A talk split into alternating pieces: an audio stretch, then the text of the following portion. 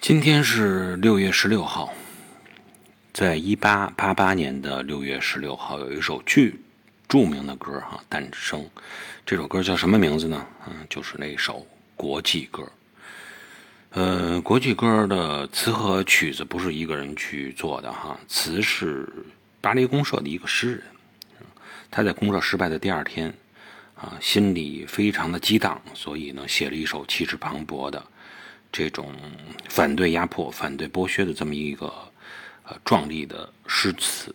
后来呢，一个工人作曲家啊，他觉得写的非常好这个诗，所以谱上了呃气势磅礴的曲子，最终形成了国际歌的诞生。